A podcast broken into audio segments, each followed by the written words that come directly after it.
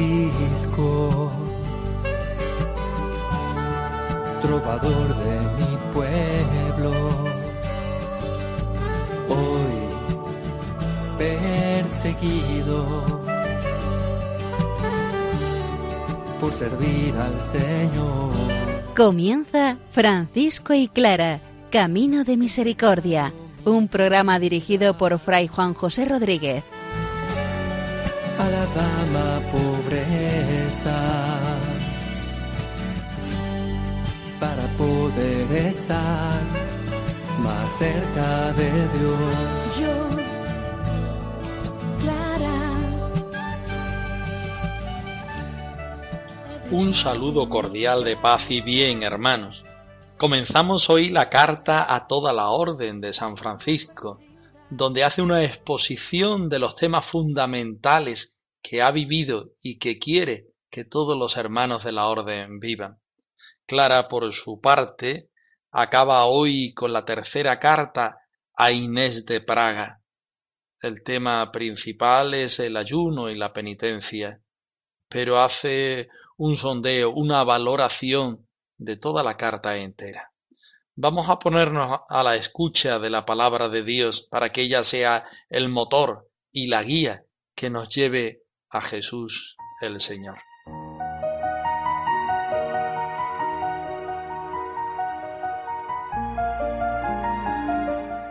Del Apocalipsis.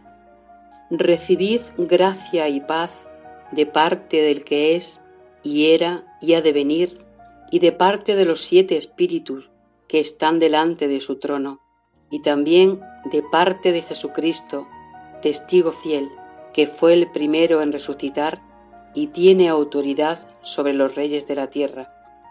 Cristo nos ama y nos ha librado de nuestros pecados, derramando su sangre, y ha hecho de nosotros un reino, nos ha hecho sacerdotes al servicio de su Dios y Padre. Que la gloria y el poder sean suyos para siempre. Amén.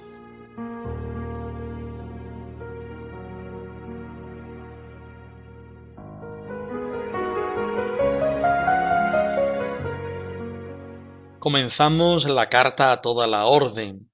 No sabemos bien si está escrita en torno al 1220, cuando Francisco renuncia al gobierno de la orden, o en 1223, después de haber redactado la regla definitiva. Encontramos la mano de algún secretario que ayuda a Francisco a la redacción, como normalmente lo hacía, pero los temas son los suyos de siempre, sus grandes amores, y es suyo hasta el género literario básico, el de la exhortación.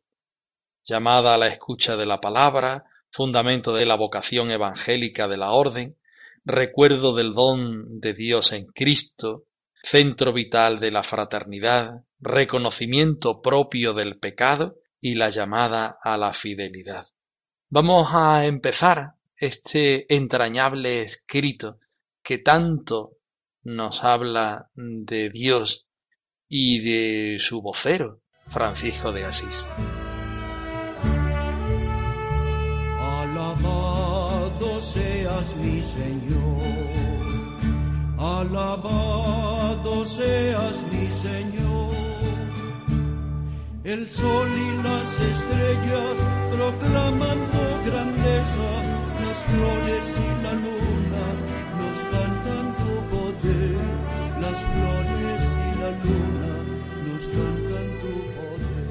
En el nombre de la Suma Trinidad y de la Santa Unidad, Padre e Hijo y Espíritu Santo. Amén.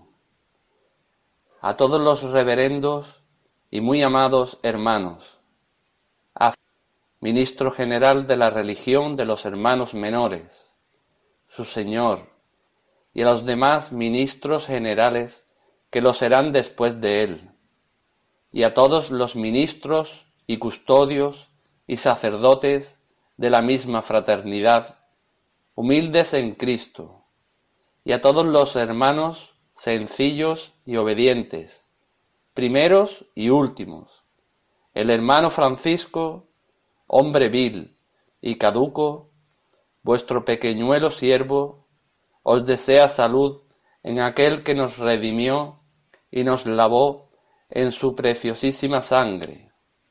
Al oír su nombre, adoradlo con temor y reverencia, rostro en tierra. Su nombre es Señor Jesucristo, Hijo del Altísimo, que es bendito por los siglos.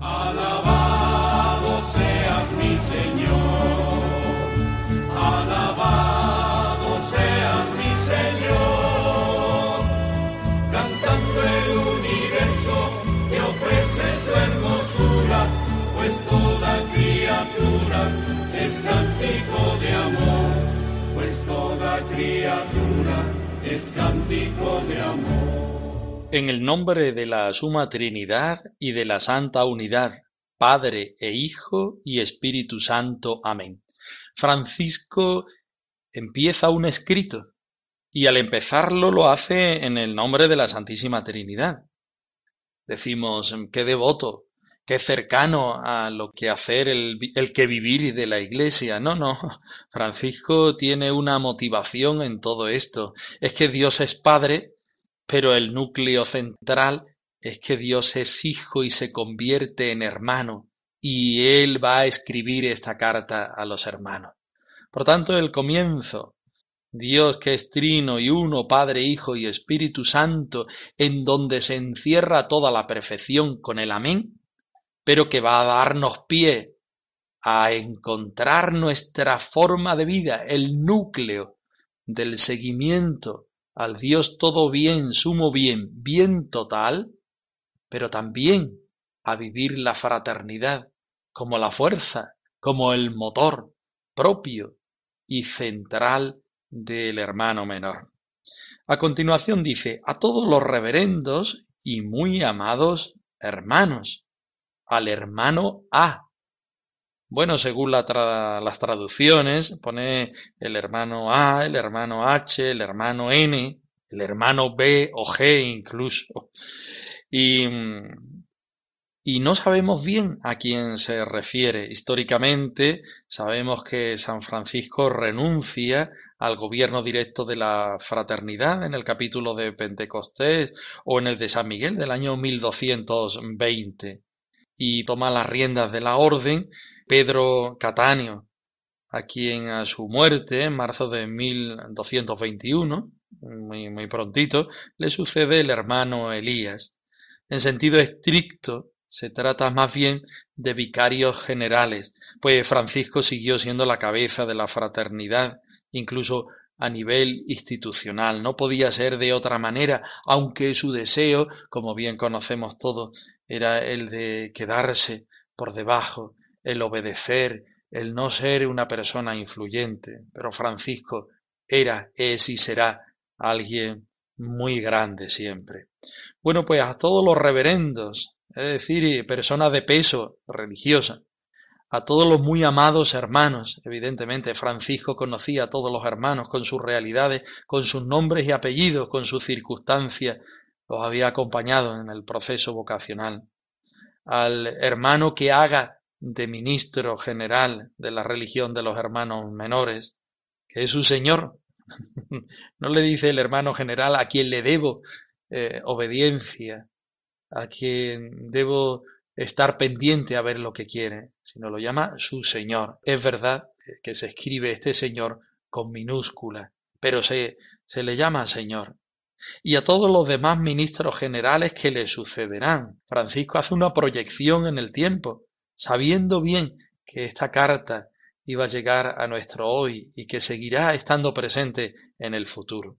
A todos los ministros, a todos los custodios, a todos los sacerdotes de la misma fraternidad, humildes en Cristo, y a todos los hermanos, que como hermanos menores, incluidos el ministro general, los sacerdotes, los reverendos y demás, todos, todos, todos deben ser sencillos y obedientes, primeros y últimos, porque el carisma franciscano no es representar una tarea, un oficio, sino es vivir la realidad que vivió Jesucristo, que se despojó de todo para hacerse el siervo de todos los hombres. Todos los hermanos han de ser menores.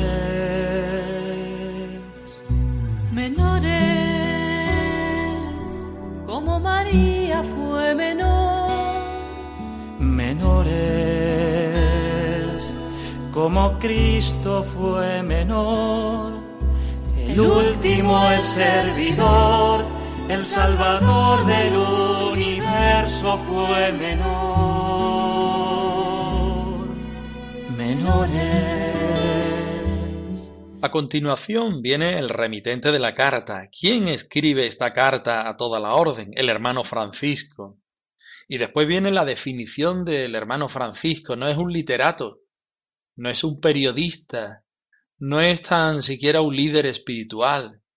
No se presenta como el ministro general o como el fundador de la orden franciscana, no, no. El hermano Francisco que es un hombre vil y caduco, vil en el sentido de que sus pecados hablan de él, su inconsistencia habla de él, y caduco. Es un hombre que, puesto en la eternidad del Señor, no puede más que presentar su debilidad y su ser finito en todos los sentidos. Vuestro pequeñuelo siervo define a continuación lo que él quiere ser, el lugar de la fraternidad que él quiere ocupar. Vuestro pequeñuelo siervo. No dice pequeño, sino todavía va más allá. Pequeñuelo. Si antes ha dicho vil y caduco, que son dos apelativos, dos calificativos que nos sorprenden porque son con un matiz despectivo, pequeñuelo todavía refuerza más el apellido de todo hermano franciscano, hermanos menores. Lo primero hermanos y lo segundo menores. San Francisco no pone el apellido, digamos, propio y formal, sino que utiliza la palabra pequeño y la lleva a sus términos incluso más bajos, pequeñuelo. Os saluda en aquel que os redimió y nos lavó en su preciosísima sangre. No habla Francisco, no habla la experiencia de Francisco, no habla aquella enseñanza que él quiera darnos. Habla Jesucristo y habla Jesucristo a través de la experiencia del pequeñuelo Francisco, del hombre vil y caduco, porque lo importante es el tesoro, no el barro que contiene el tesoro. Y Francisco quiere que tengamos muy claro que Él es el barro que se rompe una y otra vez.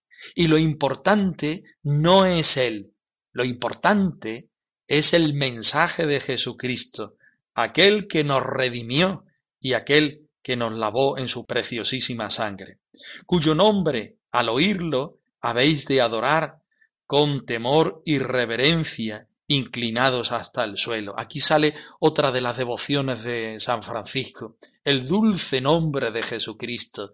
Dice que cuando nombraba a Jesucristo, en su boca degustaba la miel que suponía la presencia de Jesucristo, pues cuyo nombre al oírlo habéis de adorar con temor y reverencia, inclinados hasta el suelo. Él, que es el Señor Jesucristo, cuyo nombre es el Hijo del Altísimo. Atentos, que empieza a nombrar la Trinidad, pero para llegar al hermano Jesucristo, que nos hace hermano. Y es bendito por los siglos de los siglos.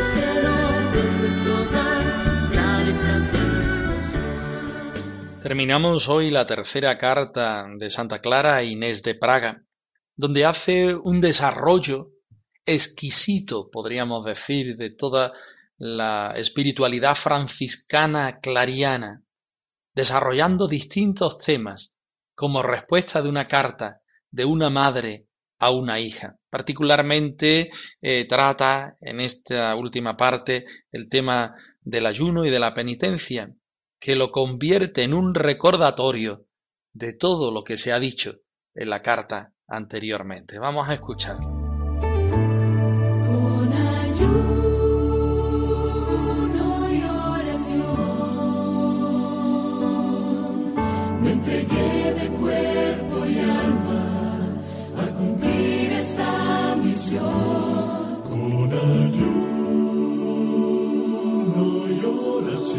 Y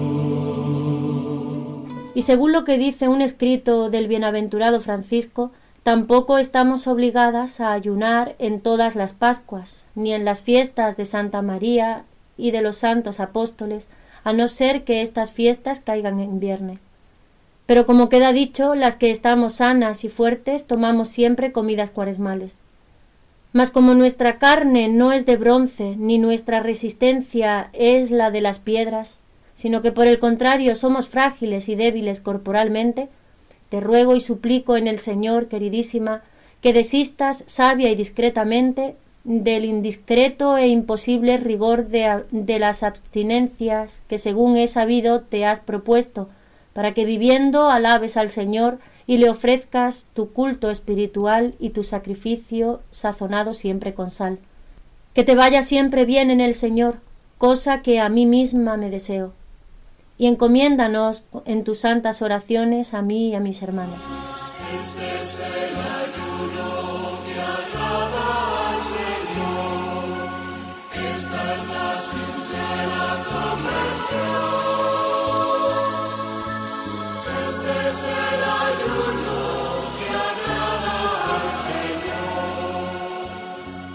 Y según lo que dice un escrito del bienaventurado Francisco, Tampoco estamos obligadas a ayunar en todas las Pascuas ni en las fiestas de Santa María y de los santos apóstoles, a no ser que éstas caigan en viernes.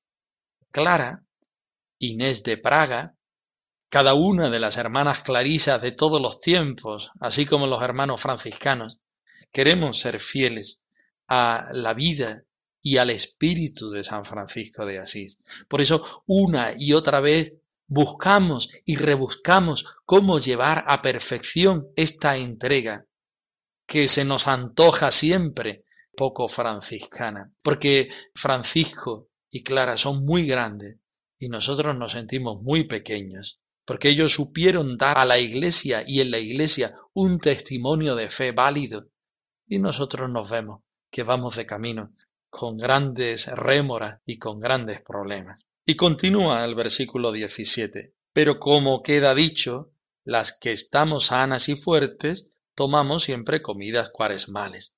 Puedes hacer penitencia, puedes hacer ayuno, hazlo. No puedes hacerlo por la debilidad, por la enfermedad, por los años, no lo hagas. Lo importante en sí no es el ayuno, lo importante es la actitud de apertura al Señor. El ayuno ayuda a la hermana, al hermano, al cristiano a abrir su espíritu para que Dios pueda ser grande en él y pueda morar dentro de él. Pero el ayuno no es el fin, es la mediación y la vida, las circunstancias, los momentos te dirán que no lo puedes hacer o lo puedes hacer. Por tanto, no nos debemos quedar en la cuestión del ayuno. Debemos dar el salto a esa actitud penitencial, en la cual penitencia no es meterse un chino en el zapato, hacerse daño a sí mismo, sino esa capacidad de abrirse a lo que el Señor quiere de mí. Mas, dice el 38, como nuestra carne no es de bronce, ni nuestra resistencia es la de las piedras, Aquí Clara se define totalmente humana. Es que el hermano cuerpo, el hermano asno, como diría San Francisco, lo debemos cuidar. No somos de piedra, no somos de bronce. Por tanto, podemos dirigir nuestro cuerpo, podemos educar nuestro cuerpo, pero no podemos castigar nuestro cuerpo, que es templo del Espíritu Santo. Por eso Clara escribe en esta carta, mira, eh, tienes que ser del Señor, tienes que amar a Jesucristo, el más eh, pobre de todos los hombres, tienes que eh, hacer mm, creativa tu entrega al Señor. Pero ojo Inés, ojo hermanas del monasterio de San Francisco de Praga, que el Papa os ha escrito una bula diciendo que esos ayunos y esas penitencias son excesivas. Por tanto, no, no te quedes en este ayuno, que es una cosa material, sino pon todas las fuerzas en responder al Señor, con un corazón, con una mente, con un espíritu vivo, creativo, obediente, pero cuidando que somos cuerpo, que somos finitud, y en esa finitud y en ese cuerpo tenemos que vivir. Por tanto, te ruego y te suplico en el Señor, dice Clara, queridísima, está exhortando, pero la está exhortando desde el amor, desde la ternura, desde el cariño, que desistas sabia y discretamente del indiscreto e imposible rigor de las abstinencias que según he sabido te has propuesto, para que mm, viviendo alabes al Señor y le ofrezcas tu culto espiritual y tu sacrificio sazonado siempre con sal.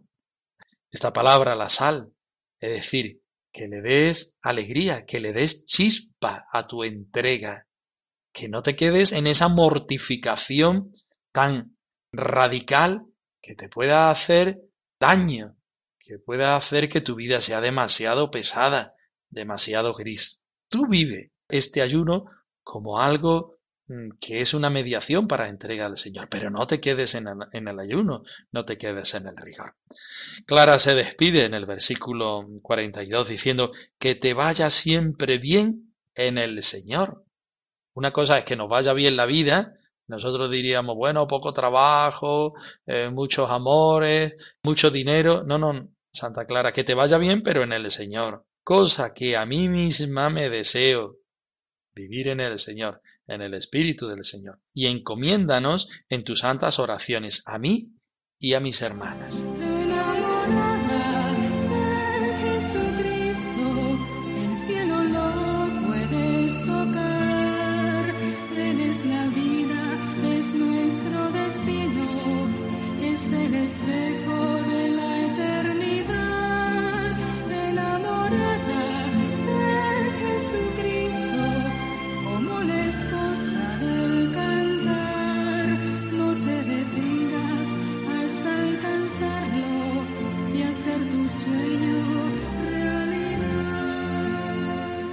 Francisco y clara arroba radiomaria.es. Os dejamos la dirección de correo electrónico por si queréis poneros en contacto con nosotros cuando vosotros decidáis. Nosotros nos despedimos, no sin antes daros la bendición de Dios Todopoderoso al más puro estilo franciscano. El Señor os dé la paz.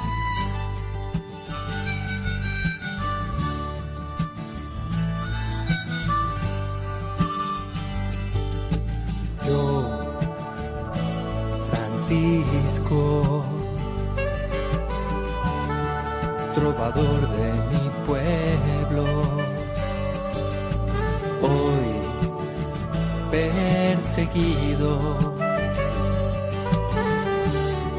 por servir al Señor. Han escuchado en Radio María Francisco y Clara, Camino de Misericordia, un programa dirigido por Fray Juan José Rodríguez a la dama para poder estar más cerca de Dios.